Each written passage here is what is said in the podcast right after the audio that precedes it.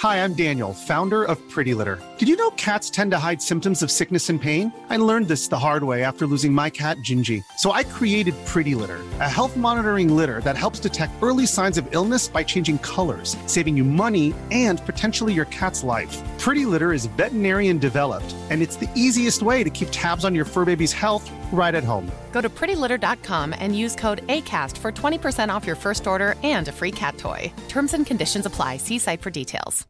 Imagine the softest sheets you've ever felt. Now imagine them getting even softer over time. That's what you'll feel with Bowl and Branch's organic cotton sheets. In a recent customer survey, 96% replied that Bowl and Branch sheets get softer with every wash. Start getting your best night's sleep in these sheets that get softer and softer for years to come. Try their sheets with a 30-night guarantee. Plus, get 15% off your first order at bowlandbranch.com. Code BUTTERY. Exclusions apply. See site for details. Even when we're on a budget, we still deserve nice things. Quince is a place to scoop up stunning high-end goods for 50 to 80% less than similar brands. They have buttery soft cashmere sweaters starting at $50, luxurious Italian leather bags, and so much more. Plus, Quince only works with factories that use safe, ethical, and responsible manufacturing. Get the high-end goods you'll love without the high price tag with Quince. Go to quince.com slash style for free shipping and 365-day returns.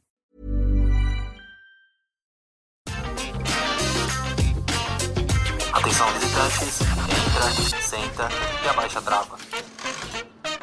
Tá começando mais um episódio do podcast Entre a Senta e a Baixa Trava, podcast da Rap Funk que fala tudo sobre parques, diversões, aquático, os casos que acontecem por aí. E eu sou o Fagner. Eu sou o Alisson. Eu sou o Laércio. Eu sou o Vini. E hoje a gente vai estar começando um episódio só que um pouco mais diferente. Já de antemão a gente avisar vocês que hoje a gente não vai ler e-mails, porque a gente lançou uma caixa de perguntas lá no nosso Instagram para responder as principais perguntas de vocês, as principais dúvidas que você tem, que vocês têm, para que isso seja mais interativo, né, pra gente conhecer os nossos membros também. Sim, vai ficar bem dinâmico porque a gente pegou as melhores perguntas do Instagram, que foram muitas. E é isso, gente. Vamos comentar É, e destrinchar. Rolando. Estamos rolando páginas aqui de perguntas. É. Inclusive, se vocês ainda não seguem a gente no Instagram, olha, palmada na bunda. Vai lá agora no Instagram, RapFanBR, e trate de seguir a gente. Por favor, que é lá que as coisas acontecem primeiro, sempre. Então, quem começa aí, vamos lá, escolha uma pergunta, girando a roleta. vai, Vini, você por primeiro. Rodando. Eu? É, você. Você foi escolhido. Tá, então vamos. O Alisson jogou a bucha, agora Vamos você lá. vira, Vini. É ordem alfabética, é ordem alfabética ao contrário. Você é o último. No caso, o primeiro. É. Gente, eu, eu tô- lembrei que quando. Ah. Aqui na escola, como o meu nome começa com V, né? Eu era sempre os, os ulti- o último a fazer tudo, né? Na lista de chamada, Aham. tudo. Então, E eu era o primeiro. Era privilegiado na escola. Era privilegiado. Chegava na hora da chamada, aí às vezes chegava um pouquinho atrasado, pegava o finalzinho da chamada e ainda acertava meu nome. Ó, dava sorte. Eu só tinha um pouquinho de privilégio na excursão, porque era sempre por ordem alfabética pra entrar dentro do ônibus. Então a letra F não tava tão distante assim. Então o lugar também não era tão ruim. Mas eu ficava naquela ansiedade Ah, na é. porta do ônibus. Eu ia chegar, só tinha lugar no banheiro. tá, beleza, vamos lá. Então eu vou pegar uma pergunta aqui. Nossa, gente, tem muita pergunta. Ah, tá, eu vou pegar aqui a, a primeira pergunta vai ser do Daniel SAM91. Ah, e ele perguntou assim pra gente: qual foi a melhor hora do horror pra vocês? Então, eu vou responder aqui primeiro. Pra mim, a Hora do Horror é o evento Hopi Hari, pra quem não conhece. A melhor edição pra mim foi a de 2011 até, o, até agora, que foi a epidemia. Foi muito icônica e muito imersiva. Por vários fatos que eu já falei aqui várias vezes em vários episódios do podcast. Então, eu fico com a de 2011. E, nossa, pra mim eu tenho que puxar essa informação da memória lá do fundo do baú, porque acho que a última hora do horror que eu participei foi a de 2012. Mas eu. Eu não me lembro o ano, mas era aquela. Eu, eu o que eu achei bem legal foi aquela da- dos bonecos de cera. Museu Casa de de Cera? Cera. Ah, se eu não Museu me de engano, Cera. Casa de 10. Cera. É, de 2010. Eu ficaria com essa. Ah, eu fico com o Vini também, 2011, gente. Eu amo epidemias. Nossa senhora, é, foi a melhor. A melhor, a melhor, a melhor. Agora, a segunda melhor, se querem saber, eu sei que não foi essa pergunta, mas só pra ser o diferentão, Circo dos Horrores. Circo dos Horrores, pronto. ah, eu fico muito em dúvida também entre o Circo dos Horrores e a Epidemia. Eu acho que, na minha memória efetiva, assim, vem melhor a do Circo dos Horrores, mas eu amei da Epidemia também. E das últimas que eu me surpreendi muito, ó, já vou falar três pra tentar ser o diferentão do diferentão. Ah, ah, foi aquela das bruxas lá que eu esqueci o nome.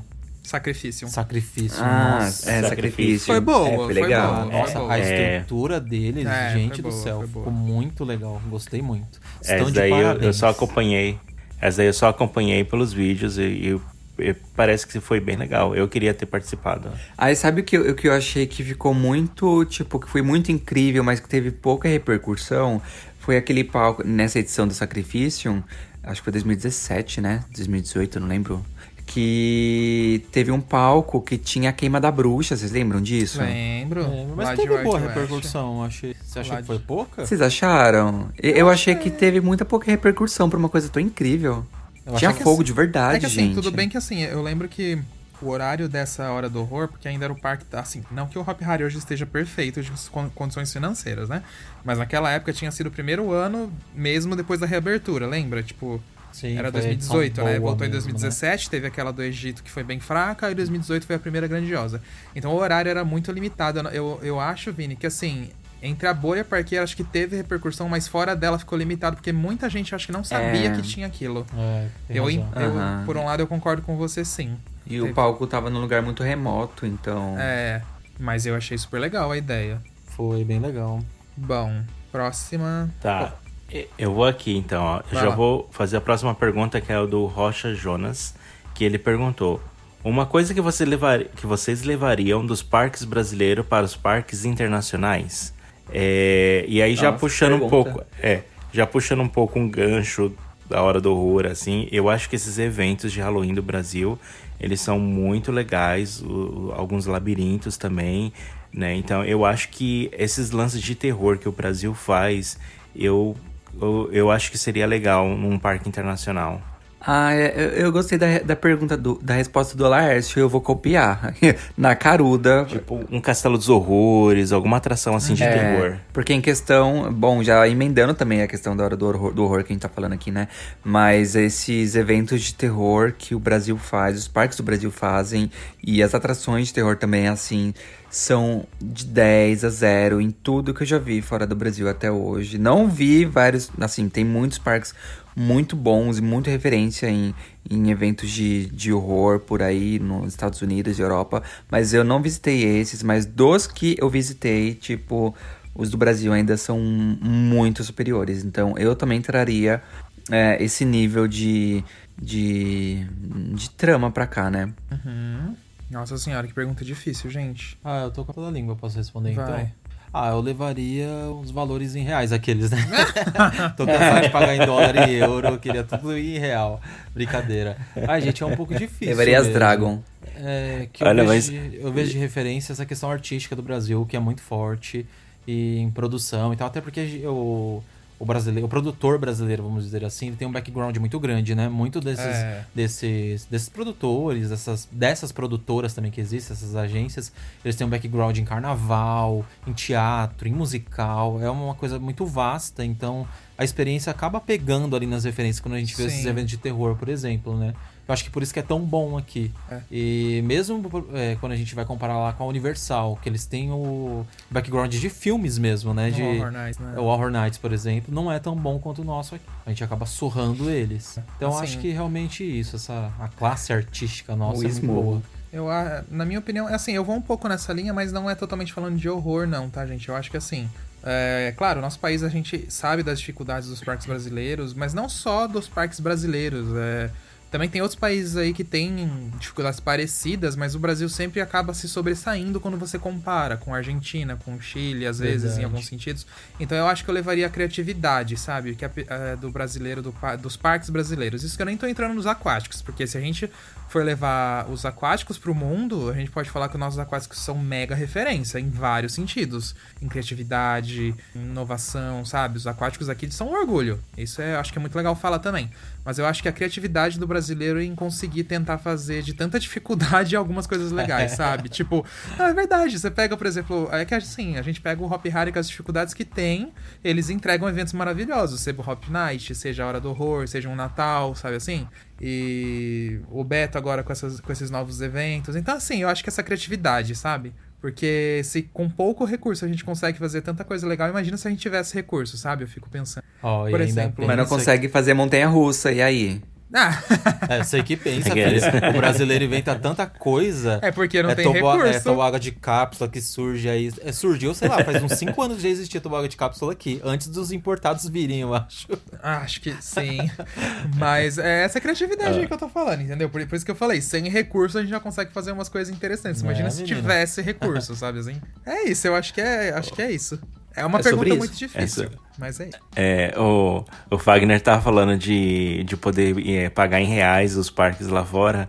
Eu fiquei imaginando, já pensou se o- os parques é, é, fiz- é, aceitassem a moeda local de cada pessoa? Então, por exemplo, loucura. você vai na é. Disney e você recebe em reais, então você poderia pagar em reais pra eles e, tipo, ao invés deles cobrarem 130 dólares, vai, eles cobram 130 reais. Tipo, Sonhou, né? sem acho- fazer a conversão de câmbio. Eu acho que isso poderia ser uma coisa mundial, é uma justiça, entendeu?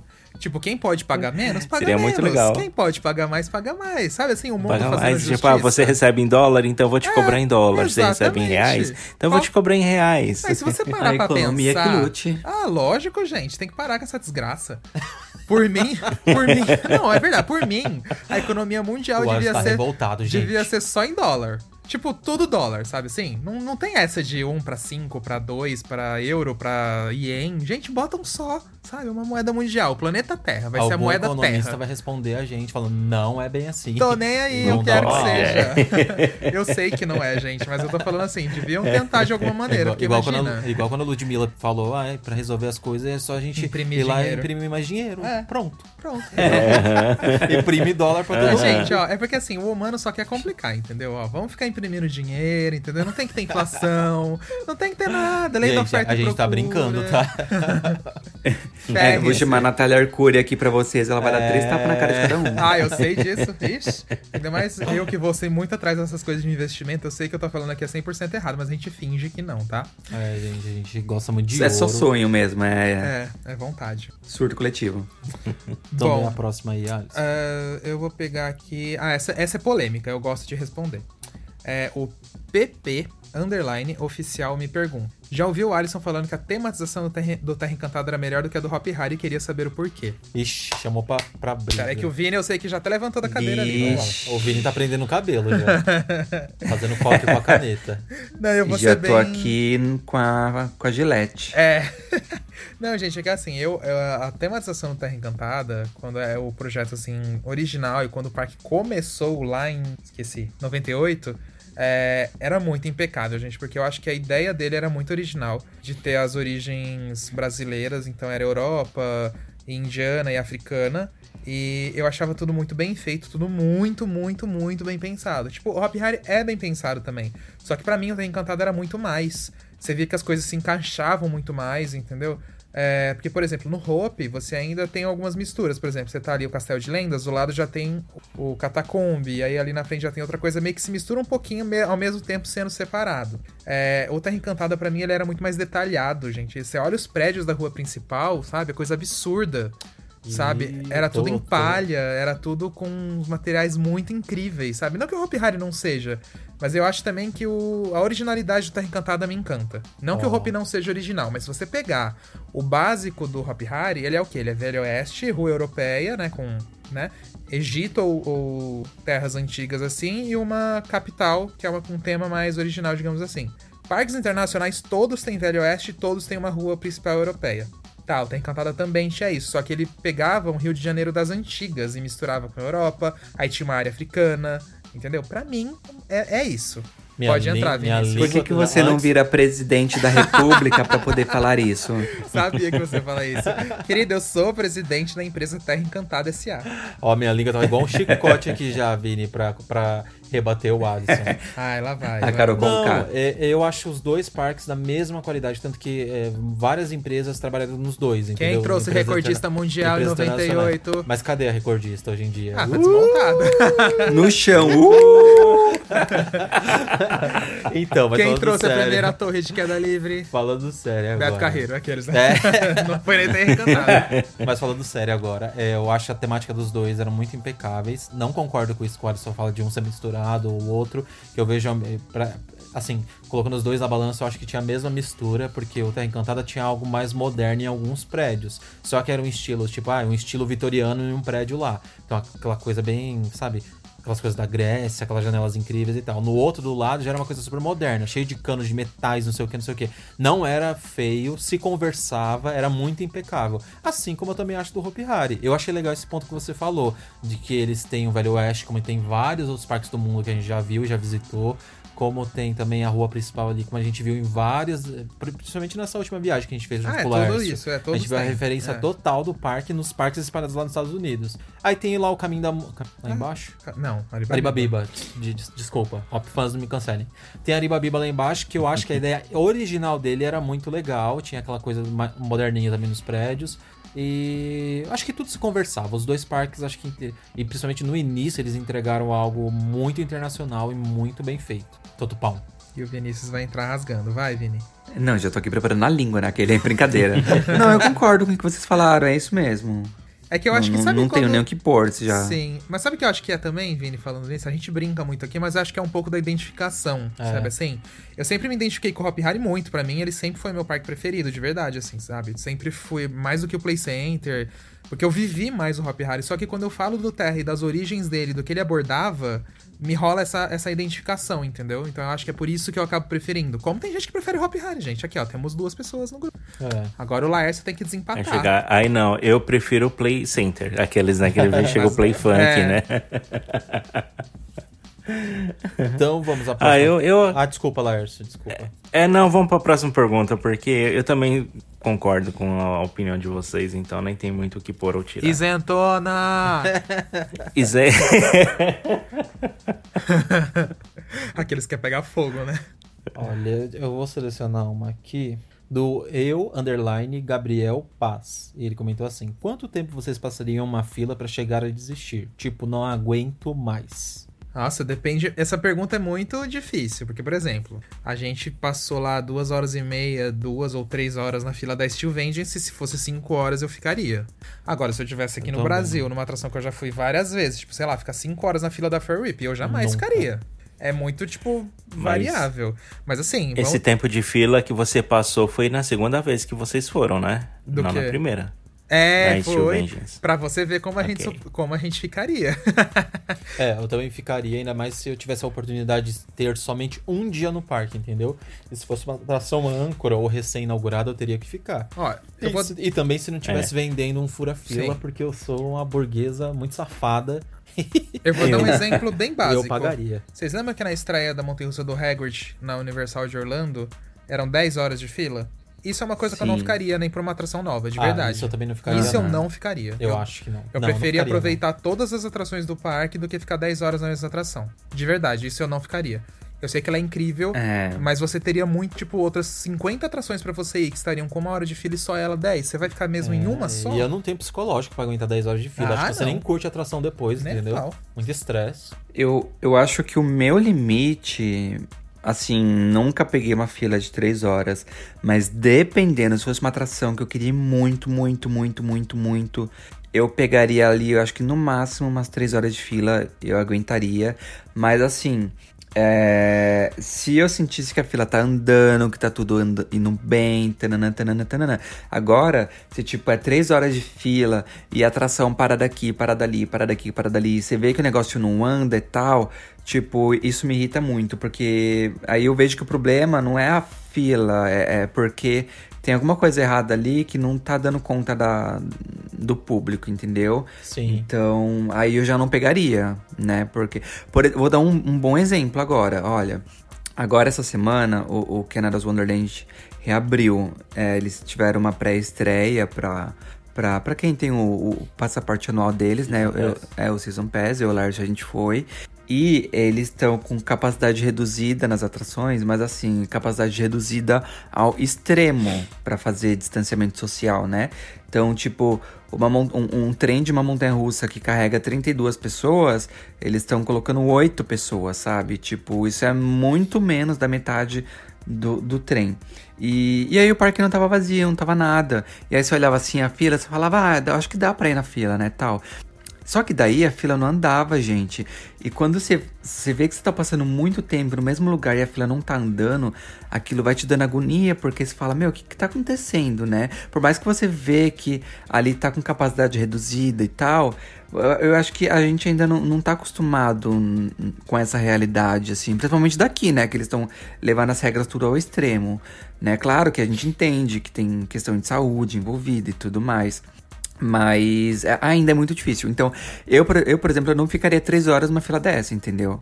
Ah, é, tem questão de saúde entre aspas, né? Porque a gente também sabe que tem pessoas que compram o fura-fila lá, né? E entra na frente. Aí o carrinho cabe oito pessoas. A mim entram oito pessoas no fast lane. Aí entra os oito pessoas no carrinho. E a nossa fila não anda, porque sempre fica entrando gente do fast lane andando na nossa frente. E, e a nossa fila não anda. Então isso eu acho injusto e não concordo. Mas enfim, eu tenho uma. Acho que eu tenho uma tolerância muito menor. Para mim, fila de uma hora já começa a me dar sinal de que eu não quero pegar aquela fila por ser de uma hora.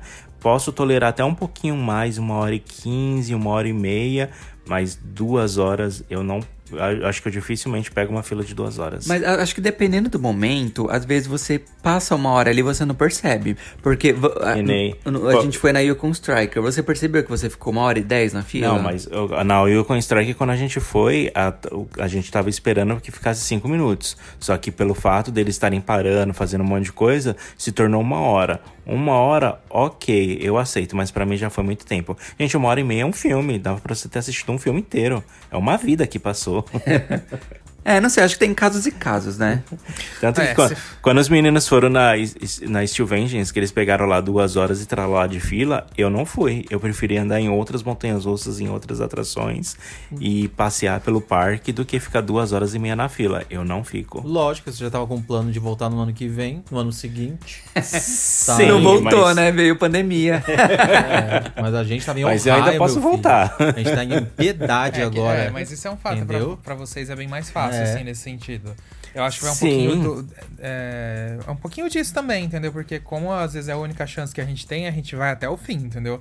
O que eu não ficaria é o que, é o que eu falei, 10 horas de fila numa atração, isso jamais, mas uma hora tem e meia, razão. 3 horas, isso aí é caro sim. Tipo, até 3 horas é o, que eu é falei. máximo. É, gente. É, máximo, co co como eu falei, tipo, eu tenho, eu tenho, eu tenho a possibilidade de poder voltar algum dia quando as fronteiras abrirem e tudo mais. Fica aqui perto do, perto entre aspas, né? Uma senhora viagem. Mas é acessível, entendeu? Sim. Então, se eu tenho essa possibilidade, eu não vou passar duas horas e meia numa fila, entendeu? Sendo ah, que é acessível. Se, é. Eu tiver, se eu tiver essa possibilidade de voltar, tipo, semana que vem pra Cedar Point, minha filha, che? É, eu também, mas como Eu não tinha ficado é, nem meia hora. Como a gente saiu de piedade pra Ohio, entendeu? Aí a gente teve que enfrentar. Vamos pra próxima pergunta, então para conseguir Vamos. responder mais. Vamos. Eu, eu, eu, quero ler uma pergunta aqui, porque eu confesso que eu não entendi essa pergunta. Eu acho ela meio aleatória, mas eu vou ler para ver se alguém entendeu. o, o Dilauto B-A-H-N, Dilauto Ban, ele perguntou assim: O Fagner já trabalhou com RH? KKKKK. Eu não entendi. Assiste, você não assiste a série de Planet que Coaster, né, vergonha, né, Vinícius? Mas ah, tudo é. bem. Eu não trabalhei, não. Sou ah, péssimo. Okay. Sou péssimo, péssimo em matemática mas eu sei mandar. Então. é porque no Planet Coaster o Fag ficou famoso por ser o terror dos funcionários, entendeu? Então. Ah, entendi. Então é por isso que todo mundo enche o saco dele agora. Enche o saco na, na, no bom sentido, tá, gente? Na brincadeira. Hoje mesmo o Fagner deu várias Alô, CLT. Lá. Tô brincando, não deu, não. Ele só não liberou eu para construir a Velocicoaster. Essa é a verdade do episódio de hoje. Assistam para vocês verem. Qual é a próxima pergunta do Laércio? Sim, sou eu. Uh, quem perguntou foi o CMTECHIANCA. Nossa. Comandante Chianca. É, acho que é comandante Shanka. Eles perguntaram assim: Vocês acreditam que o Brasil vai ter sua BIM em qual década? Quando será que o Brasil vai ter a sua primeira BIM? Risos. E que anos vocês, vocês, vocês chutam um ano? O Alisson até respirou fundo Ou aqui, você acha gente. que não? Ai, gente, é. Tem uns aí dizendo que vem logo, né? É. Olha, gente, Tipo, nos próximos anos. eu quero, ser, eu quero tentar ser esperançoso e acreditar que venha nessa década 2020-2030. Eu, eu quero ser esperançoso. Não tô falando que vai vir, mas quem sabe, vai. Vamos, vamos, vamos ser um pouquinho esperançoso, vai. Tentar sair dessa pandemia um Vocês pouco a... feliz. Então tá, Alisson, você acha que até 2030 tem uma, B- uma a primeira BIM no Brasil? É, mas Nossa. eu acho usada, tá? Eu não acredito em nova. Não, nem importa. É. Só uma BM. Mas uma BM usadinha, É. tá? Eu tenho uma mini fezinha aí. Olha, gente, É eu que sou a pessoa mais pessimista do mundo, eu coloco essa gotinha de fé. É, Que pode ser que nessa década aconteça. É que assim, é, o que, que a gente vê que tá acontecendo, assim, sabe? Claro, as dificuldades do Brasil não mudou, claro, tirou os impostos de importação, mas o dólar tá uma nota, é, todas as outras dificuldades que a gente já sabe. Mas eu não sei, aos pouquinhos a gente vê o nosso setor tendo pequenos focos de, assim, sabe, de querer ir pro setor de parques secos. Não tô falando assim que vai sair um Six Flags aqui amanhã com 30 montanhas russas, tá, gente? Não é isso. Que vai ter um Play Center novo, mas você vê que tá ali o Animalia querendo surgir, por mais familiar que seja, tá ali vindo. O Tivoli Park veio. Aí a gente vê aquele multipark no sul. Aí a gente vê o outro em Pomerode. Aí você vê outro rumor Sim. aqui. Aí você vê outra informação ali. Que talvez não venha a público. Então, assim, sabe quando você vai sentindo que. Tô falando que vai virar. É que existe... Mas acho que, sabe, parece que tá querendo Tá. Vir aí. Então, É eu que- vou dar o meu palpite. Vai lá. Vou dar o meu palpite. 2050. Ah, Boa, Laércio, mais seguro, mais obrigado, seguro. Laércio. E você, Nossa Vini? Olha, eu, eu não sei se eu consigo dar um palpite de uma data, mas o que eu vejo? Eu, eu vejo que uma BM, por mais que seja usada no Brasil, ainda assim vai ser muito, muito, muito cara. Porque mesmo as- BMs super usadas, super antigas, que são vendidas por aí, elas não são nem um pouco baratas. É, eu consigo imaginar, sim, novas montanhas russas boas e às vezes até novas de fábrica, não sei, no Brasil nos próximos anos ou décadas. Mas eu, eu acho que eu consigo imaginar de outras fabricantes. É, tão boas quanto, né? Não sei, eu consigo imaginar um Tamin da vida, talvez um Mac Rides, não sei. Mas eu acho que BM em específico, tão cedo eu não consigo ver. Eu não consigo ver mesmo. Então, não sei, vamos ver aí, né? É que eu que acho- vem. Eu acho engraçado, às vezes, quando a gente pensa assim, tipo, você falou de outras fabricantes, né, Vini? Tipo, mas se a gente pega algumas montanhas russas das outras fabricantes, até Mack Rides é preço de BM. Tipo, se a gente pensa em novas. Em novas. Agora, usadas, Hum. aí você tem toda a razão do mundo. Toda a razão do mundo. É, Mas às vezes tem a questão também de onde ela é fabricada, né? Porque às vezes a, que- a questão do transporte ela ajuda muito. A Mack Rides ela é americana, não é? Ou eu tô louco? Não, ela é alemã. Tudo na Europa. Ela é alemã? É. Uhum. Ela é Ah, dona então do Europa esquece. Park. Ah, tá. É, ela é alemã. Mas eu acho que. É, é que todas, tirando a BM, a BM é fabricada na- ali no estado de Ohio, né? Perto do Cedar Point, naquela região ali. É. Agora a Mas Rides eu sei ela é Europa, Suíça. Agora em O escritório é na Suíça. Mas É. a. Fa... É. Mas Não, a é BM é suíça também, só a fábrica. A, a, Ah, não, a fabricação. a isso. fábrica dela que é aqui. Isso, é, É. exato. Sim. Mas acho que é isso, gente. Enfim, é, é o que o Vini falou. Eu acho que se não vier BM, eu acho que a gente tem chances de ver alguma coisa por aí. em- não em breve, vai. Vou falar daqui a 10, 6 anos, pelo menos, vai cinco. De montanha É. russa de grande porte. Eu acredito Hum. um pouquinho no poder dessa primeira década, até porque a gente tem um mercado timidamente aquecido quando a gente coloca tudo na, no papel assim, independente se for parque aquático ou não. Tem um boom aí surgindo no É, Brasil, né? Tanto de atrações sim. em pontos turísticos, quanto parques aquáticos, quanto pequenos parques de diversões. Então, É, Tem água come- rolar A aí. gente começa a ver grandes pessoas querer ter vontade grandes de... empresários, né? É, empresários a querer Grupos. investir nisso. Então, assim, gente, mentalizem. Seja qual for sua religião, sua crença, vamos orar todos Corrente em uma mesma oração, energia. Vamos mundo- pedir para o universo. É, exato. tipo, qual seja a sua crença. Se você é católico, vai lá e faz o seu, né, a sua oração. Se você é X coisa, vai lá e faça a sua, o seu ritual, a sua, Sua oração, a prece. sua prece, a sua qualquer coisa. Quem não acredita em nada, Joga energia, escreve na sua agenda, ó, em 2023 vamos ter anúncio da Mac Rise no Brasil, sei lá. Isso aí. Então vamos para a próxima pergunta, só pra gente responder mais? Vamos, Vamos, vamos. É, ó, eu achei. é, não sei nem se sou eu agora, acho É que você mesmo. Achei legal essa aqui, ó. O Thiago Underline Taz84 fez uma pergunta interessante. Beto Carreiro investindo em propaganda em São Paulo e Hop Harry nunca investiu. Como vocês veem isso? Posso responder primeiro? Pode, vai. que? Você achou ruim? Vai! Ah, não. pode ir. Tá bom. O, o Beto Carreiro, ele é um parque que ele tem todos os setores muito preparados, ele tem um trade muito forte no mercado. Isso não vem de hoje, é um trabalho de 15 anos ininterruptos, vamos por assim, entendeu? Então eles comunicam tanto na internet, eles têm uma verba gigantesca para comunicar na internet, como também em revistas, em jornais, entendeu? Às vezes na TV também. E é um trabalho que exige que você, você esteja bem financeiramente, né? Que o seu, seu, seu negócio esteja, esteja bem também. Aí tem todo aquele, todo aquele quesito também. O parque, ele é é um ponto turístico né, ali, ali na cidade e tá atrelado com outras atrações também. Quanto a praia, balneário, lá com aquelas atrações maravilhosas que também tem por lá. Então ele tem uma saúde financeira muito boa e por isso ele consegue propagar muito mais. O Hopi Hari já teve essa época. Se as pessoas pegam é, o ano de 2010 ali pra trás, 2010 talvez, né? Que ele não tava em crise até pra trás, ele estava muito. O Hopi Hari tinha duas agências de publicidade gigantescas é, no, no catálogo deles, entendeu?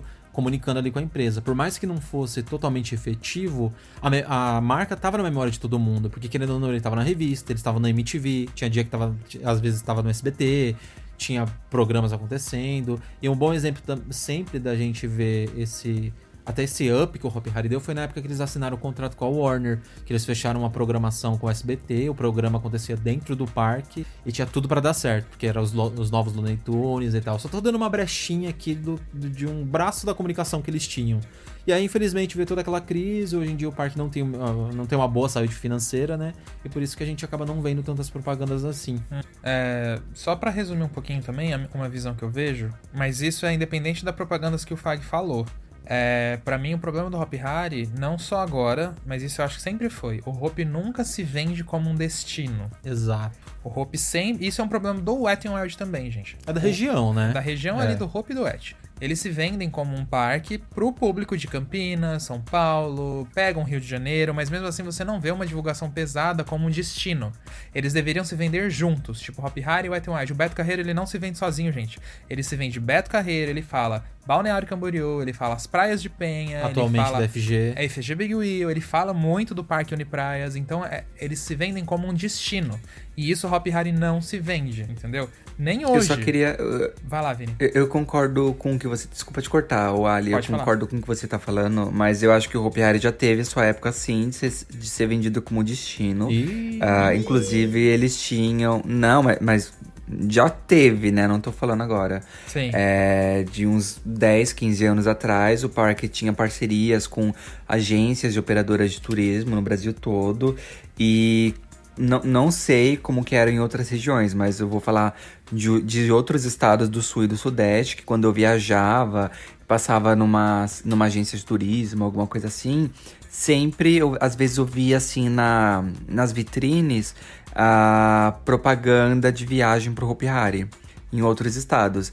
E eu achava legal, falava, nossa, tipo, em outro estado tal, o pessoal tá vendendo o Hopi Hari como um, um pacote de viagem e tal. Mas isso foi por um tempo só, foi só por uma época Ah, e depois tá. não teve mais. Então pode ser isso, que eu, eu não E tenho também- isso muito e- e claro. também eu acho que cabeça, foi é. meio defasado. Acho que eles tinham até um bom contato com as agências, Mas eu acho mas que não acabou tinha meio como- rápido não tinha também, todo né? aquele leque de comunicação, É. entendeu? Pra sair em revista, jornal, rádio, tal, É, tal, tal, é que tal. o, o Beto a gente Brasil é atingido tipo, há anos, o Beach Park Sim. também. Então, É. tipo, você fica com isso na cabeça. O Beach Park é o melhor exemplo, O né? Beach Park Lembra é, que em eu São sinto, Paulo sinto, direto. O Hot Park também, Também. em Goiás, eu sinto falta isso do Hope, sabe? Eles precisam. O Beach Park, inclusive, se eu não me engano, o Beach Park ele tem um escritório em São Paulo. Não sei se ainda Tem. tem, mas tinha. Que eu, eu, eu fiz faculdade com um menino que ele trabalhava no escritório do Beach Park em São Paulo. E o Beto Carreiro também tinha um escritório até poucos anos atrás, ali na Rebouças, em São Paulo. Eles Sim. fecharam um, um tempos atrás, mas E tinha, tinha. e tinha o Beto Pintado, e eu acho lembra? que toda. Tinha. Tinha o quê? Tinha o Beto tinha, tinha, era verdade. Aham, sim.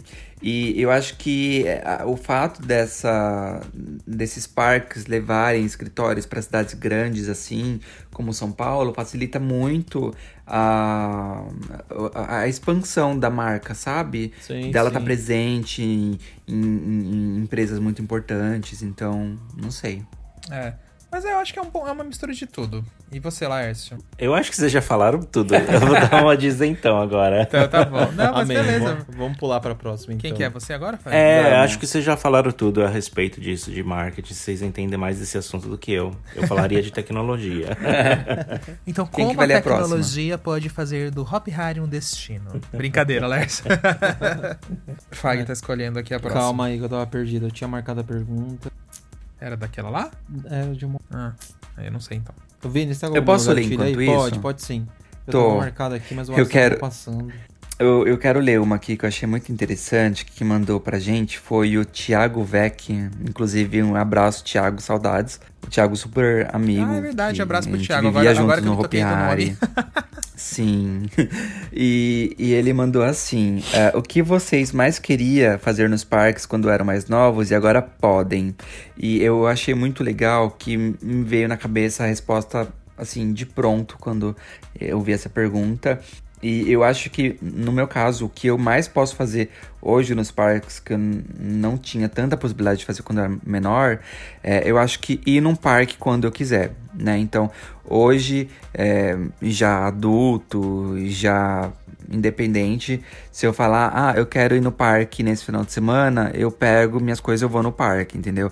Quando eu era mais novo, não. Tinha toda aquela questão de, de ser independente, de ser dependente dos pais e tal. Então, tipo, ah, você tinha que pedir pros seus pais pra você ir no parque, pra eles liberarem dinheiro. E tinha questão de que você era menor de idade, quem que ia com você, quem que ia te acompanhar, sabe? Tudo isso.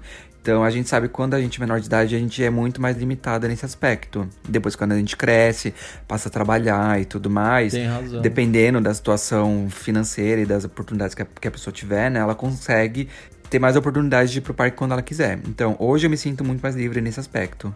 Isso é verdade. Eu, eu acho que é um dos pontos, é, é muito legal isso. Mas eu vou usar um pouco da nossa. é, Ah, do que a gente tá vivendo aí nos últimos anos com a Rap Fan também. É, quando pequeno, a gente não podia acessar os bastidores como a, gente às vezes acessa hoje em dia, o contato que a gente tem, as curiosidades que a gente Nossa, acaba vendo. falou legal, realmente. É, tipo, eu sempre quis, quando pequeno, entrar, sei lá, numa sala de uma montanha-russa, tocar num rolamento. Enfim, ver essas, um painel de comando, sabe assim? Tipo, e hoje, graças a Deus, por causa do nosso trabalho, eu posso falar que a gente já entrou em um monte de coisa, já viu um monte de coisa, tirou foto em trilho, tirou foto em toboágua sendo montado, testamos uma atração antes de abrir. Enfim, eu acho que pra mim é isso. É sobre Ah, isso. Eu vou ter que engatar com você também. Estou várias já, né? Já Aham. vivemos várias experiências muito legais, inclusive com pessoas do setor também, sabe? De oportunidade de entrevistar e tal. Eu acho que a gente já. Eu tinha muito desse sonho também de ver o lado B dos parques. Eu acho que a gente conseguiu de forma bonita, de É. forma bem legal. E se Deus quiser ainda, a gente vai tirar foto em cima de um trilho de uma montanha russa que vai ser montada aqui no Brasil, porque a 10 eu não engoli até hoje. A gente tirou foto no trilho dela, mas ela não foi montada. Será que foi a Ela gente que não acabou. Aí entra no assunto. Será que foi a gente que acabou, acabou jogando um- alguma coisa de ruim nela ali, ó, e não montou, porque a gente pisou na Jogou russa? Mauruca. Ai, que horror, pelo amor de Olha. Deus. Olha, pra mim o que me vem à mente é que assim, sempre quando eu era ah, mais jovem, eu queria ir em parques internacionais. Então sempre tinha aquela barreira de não ter passaporte, de não ter visto e aquilo, ou de ser muito, eh, um preço muito alto e inacessível. Então isso sempre me barrava. E hoje, graças a Deus, eu, eu consegui me estabilizar melhor no, no meu trabalho, juntar, consegui juntar dinheirinho, tirar visto, passaporte, e eu vejo que essas coisas são mais acessíveis pra mim. Amém. Então, acho que era sempre coisas que eu sonhava muito quando era criança de ver essas megas montanhas russas e hoje eu ando, são atrações que eu vejo aqui no quintal de casa, de camas assim. E você pode ir além, Laércio. Você tirou, você conseguiu superar uma das coisas que mais podem, podiam te impedir. Você sabe qual é? Nossa, agora você foi longe, foi profundo. Medo de avião, aquele? Não!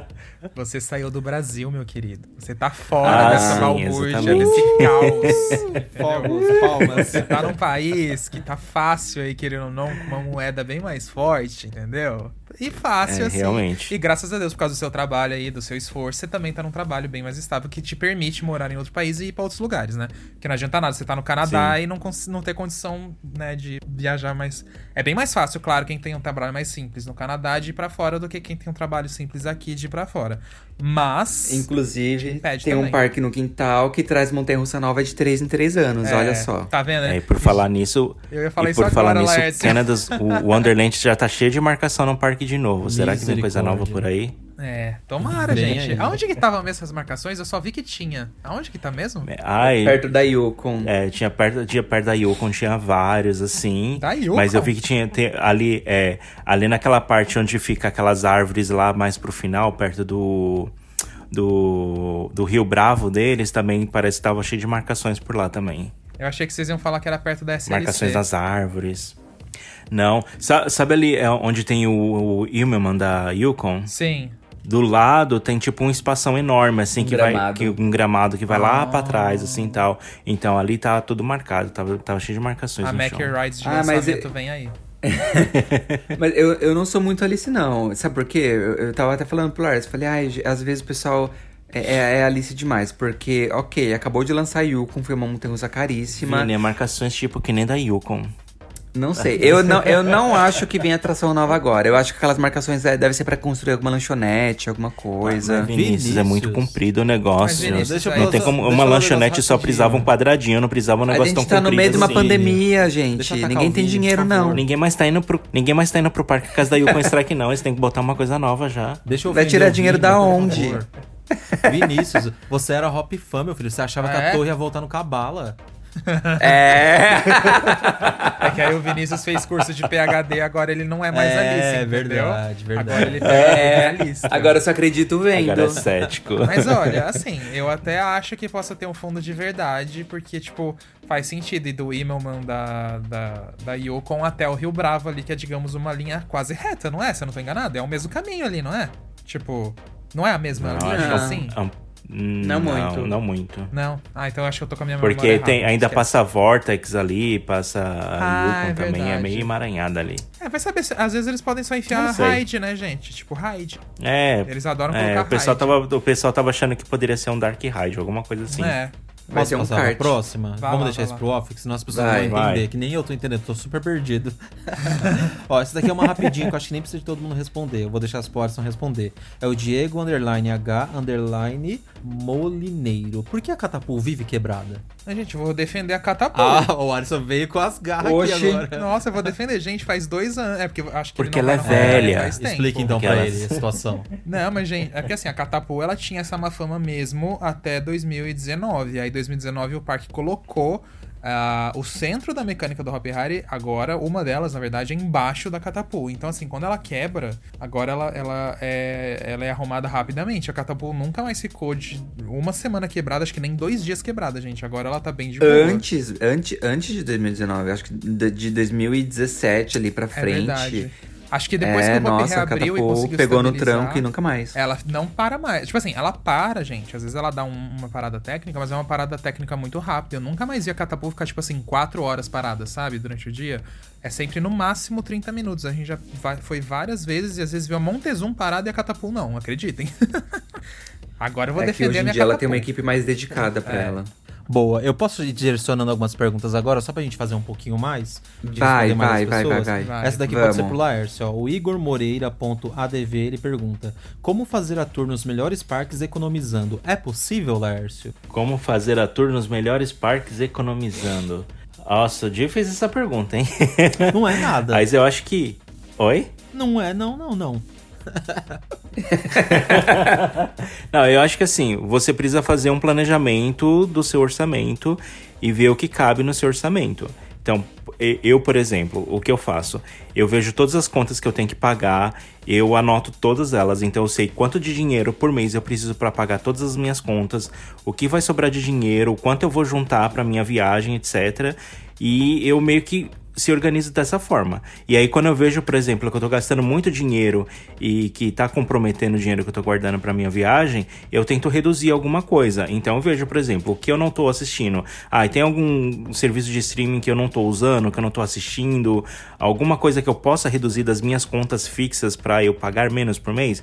Então, eu vou lá e tento fazer algumas mudanças no meu dia a dia para eu gastar menos dinheiro durante o mês né? Então, e geralmente eu, quando o meu, o, o, meu salário, quando ele cai na conta, eu já meio que distribuo os meus dinheiros, eu já separo o dinheiro que eu tenho que separar, é, já deixo guardado os valores que eu preciso pagar nas minhas contas e já deixo um dinheiro guardado para eu gastar quando eu quiser gastar, porque às vezes não dá pra gente ficar se controlando tanto. Uhum. É, então eu separo um pouquinho de dinheiro para eu gastar na loucura sem se importar tanto com dinheiro.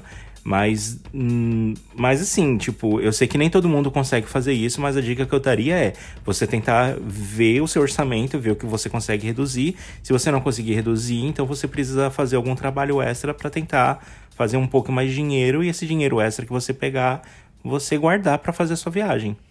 Boa. Eu posso responder agora pode, também? Pode.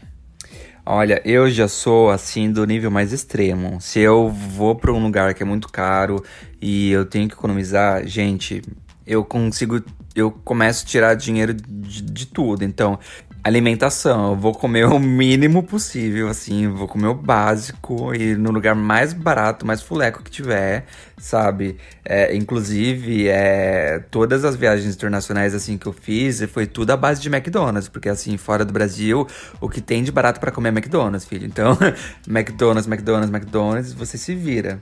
Tanto né? que quando o Vini ah... volta pro Brasil, ele volta com a gordura lá em cima, entendeu? O colesterol alto. ele volta morrendo, Nossa. mas, mas Não, economizou. Quando, quando eu voltava pro Brasil, assim, eu fazia jejum de McDonald's por mês. Falava, gente, eu não quero passar na frente de McDonald's tão cedo.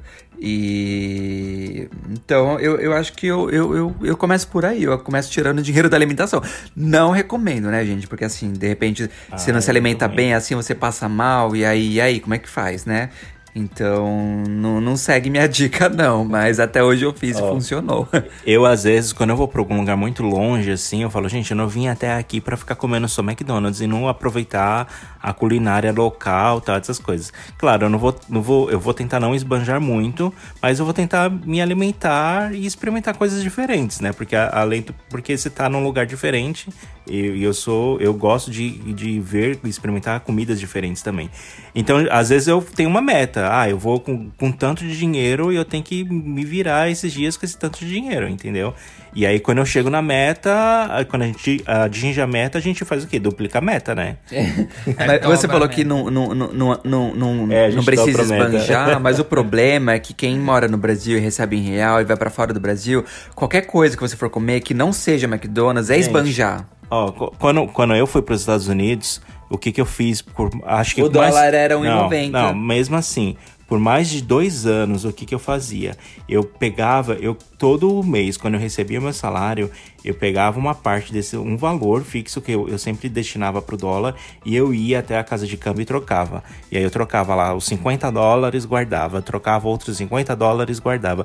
Quando eu fiz a minha primeira viagem para os Estados Unidos, eu tinha um valor para eu gastar de comida em dólar. Eu não gastei em reais e nem passei em cartão de crédito, mas eu tinha meu orçamento ali, fechado para eu gastar aquilo com comida. Certíssimo. É praticamente a mesma coisa que eu e o Alisson fazemos. A gente também gosta de comer em lugares diferentes, mas a gente não esbanja. E nem fica de McDonald's, porque dá para comer em lugares legais, descolados, um pouquinho mais caros. E dá para comer em lugares também de comida boa, um pouquinho mais aceitável, né? É. O valor. E dá para fazer isso. Então eu vou passar para a próxima pergunta aqui. Essa já vale para todo mundo. Quem perguntou essa foi o Samuel Matt, que é M-A-T-H. Aí ele pergunta: o sonho seu como um parqueiro brasileiro? Aí eu vou começar respondendo, tá bom? O meu sonho aqui nos parques do Brasil, que a gente não tem, é um belo de um Dark Ride, como tem nos parques lá fora. Para quem não sabe, Dark Ride é aquelas atrações que você vai geralmente sempre por carrinhos de trilhas, vai passeando lá pelos cenários, às vezes elas são interativas e às vezes não. Às vezes é só um filme, enfim. Uhum. Mas eu queria muito um Dark Ride bem caprichado aqui pro nosso Brasilzão de meu Deus. Queria. Bom, você já falou uma coisa necessária. É, além, além do óbvio que é montanha russa, eu digo assim, Queria uma BM, queria uma Wing Coaster, uma Hyper, enfim, qualquer outra montanha-russa aí da IN também ou BM. Eu queria muito Starflyer de uns 100 metros de altura aqui. Queria um Starflyer do tamanho da Big Tower. Explique o que é Starflyer. quem tá Starflyer é aquele chapéu mexicano, entre aspas, de correntes que sobe a 100 metros de altura e fica girando em alta velocidade, sobe e desce. Gente, a gente, essa é uma, uma das únicas atrações que a gente pode falar que a gente vai com medo, mas a gente vai, a gente se diverte e dá risada por causa do medo e tem aquela aflição, é muito legal. É um chapéuzão. É. E vocês, Vini Laércio? Ah, eu acho que o meu sonho como parqueiro brasileiro é ter novidade todo ano, né? Não precisa ser do mesmo parque, mas assim, tendo uma novidade todo ano num parque aqui, num parque ali, um parque acolá, já dá assim uma movimentação no setor, né? E aí todo mundo já começa a se movimentar, vai criando uma Ai, não. concorrência. Mas por que não uma novidade em todos os parques todos os anos no Também, Brasil? também, mas é que eu, eu também não quero ser exagerado, entendeu? Mas Assim. isso não é exagero, é o que deveria funcionar. É, mas é, o é, não tá tendo do novidade a cada brasileiro. 10 anos, quem dirá uma a cada ano, É. Laércio.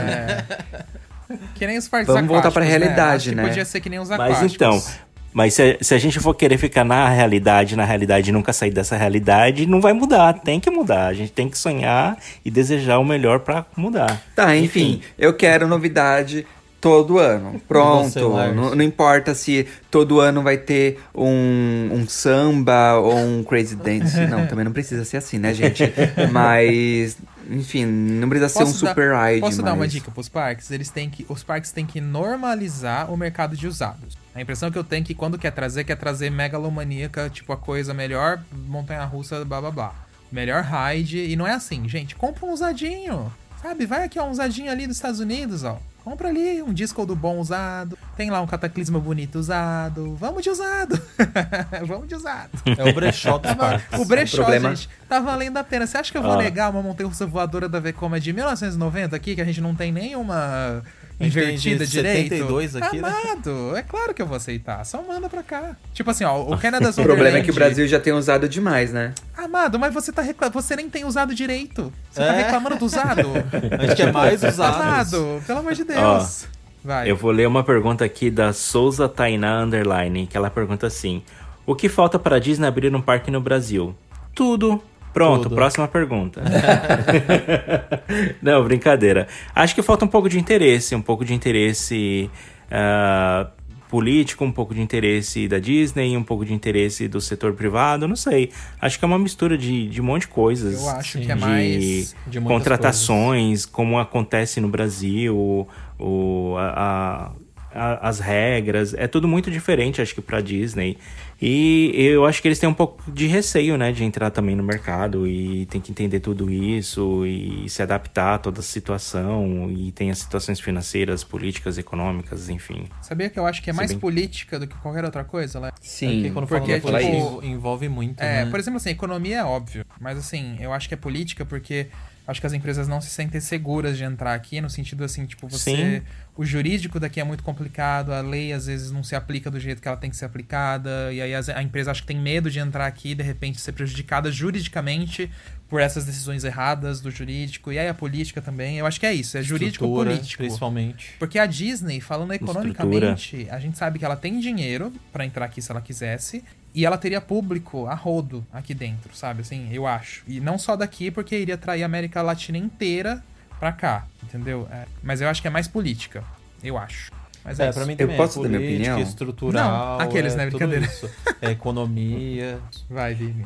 É, eu, eu, eu queria complementar isso que vocês falaram, que eu concordo também, que é, é muito política. E a gente já viu, assim, em vários outros cases por aí, de que a Disney só abre parques onde o governo abre as pernas para Disney. Então, assim, a Disney vai querer isenção de, daquilo, vai querer isenção daquilo. E, e vai, às vezes, dependendo de como for, a Disney vai querer, às vezes, que até o lugar, dê- até o governo dê um, dê um terreno pra ela, alguma coisa assim, facilite muito, né?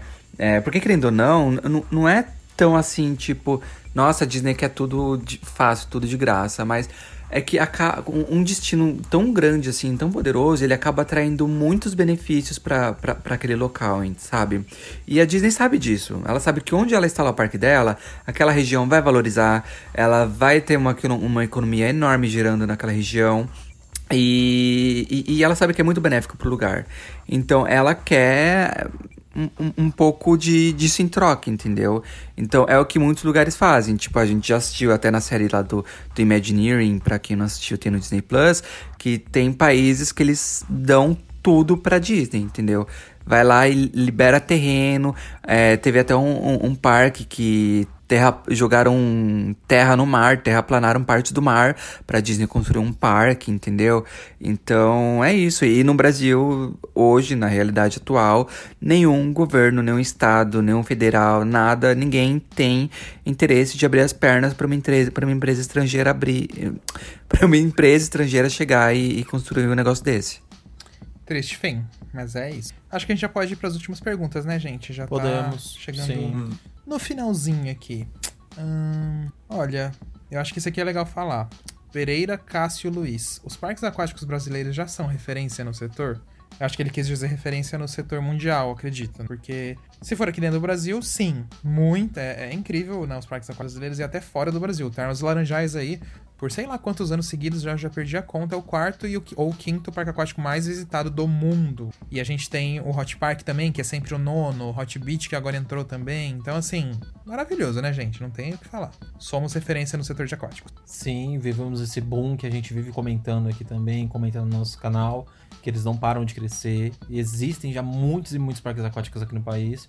E isso não tem, por enquanto, não tem nem vista de quando vai parar, Não né? tem fim. É, Amém. vai nascendo cada vez mais. Vocês têm mais alguma outra pergunta aí, Vini Laércio? Ah, eu tô dando uma olhada aqui nas perguntas. Eu queria responder uma aqui que eu vejo muita gente perguntando e eu vou aproveitar ela. Que o Renato Beltran, Beltramini.arc mandou pra gente.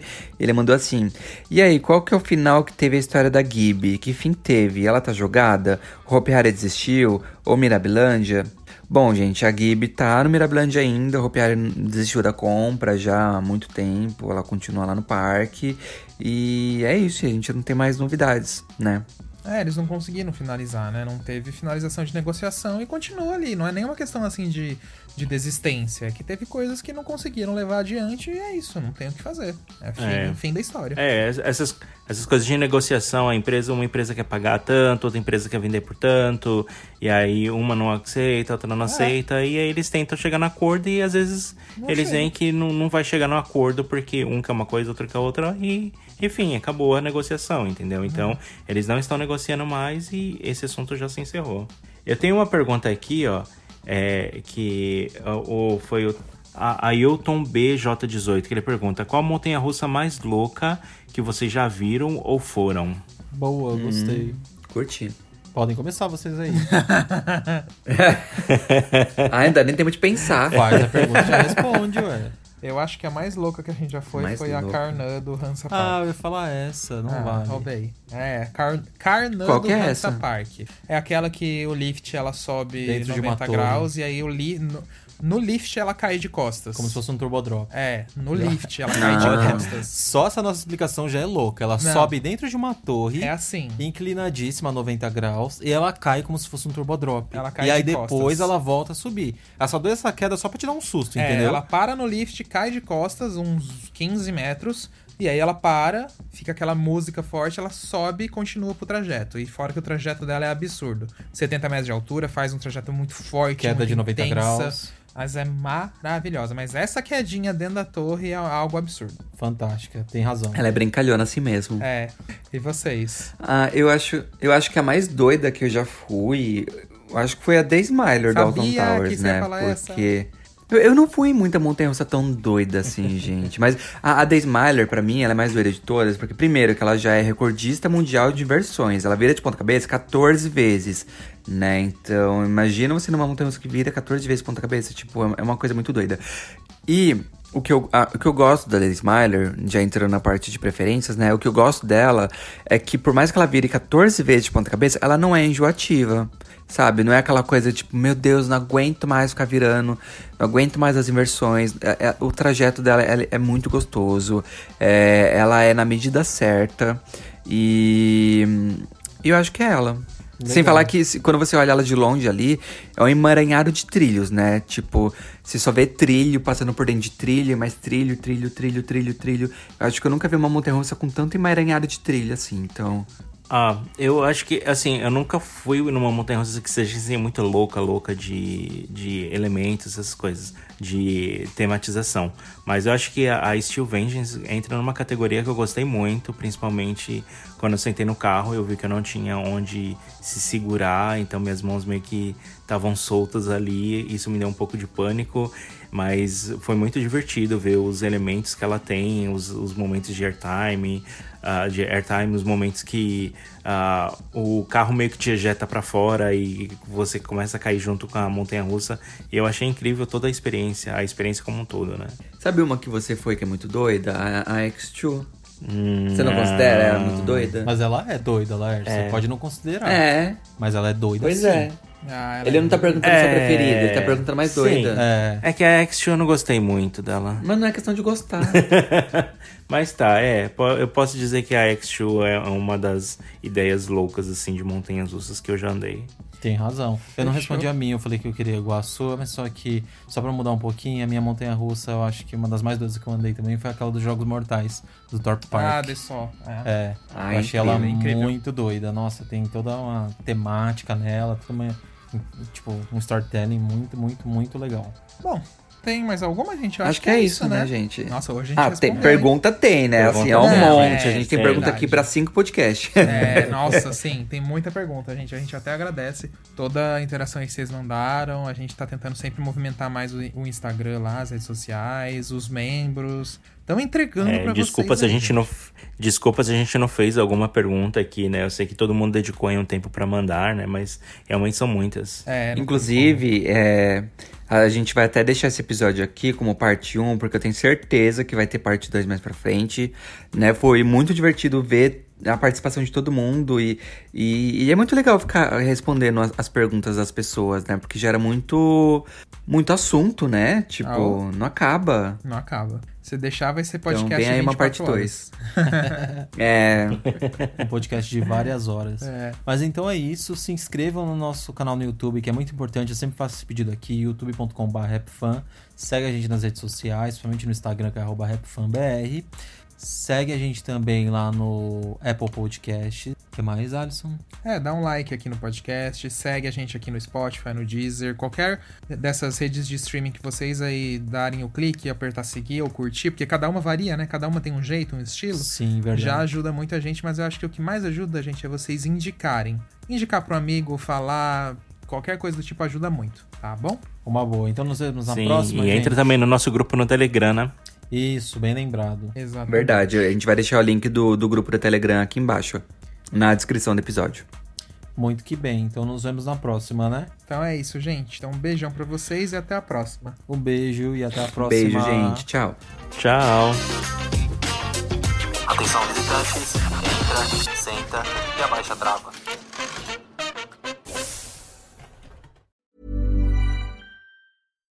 Hi, I'm Daniel, founder of Pretty Litter. Cats and cat owners deserve better than any old fashioned litter. That's why I teamed up with scientists and veterinarians to create Pretty Litter. Its innovative crystal formula has superior odor control and weighs up to 80% less than clay litter. Pretty Litter even monitors health by changing colors to help detect early signs of potential illness. It's the world's smartest kitty litter. Go to prettylitter.com and use code ACAST for 20% off your first order and a free cat toy. Terms and conditions apply. See site for details.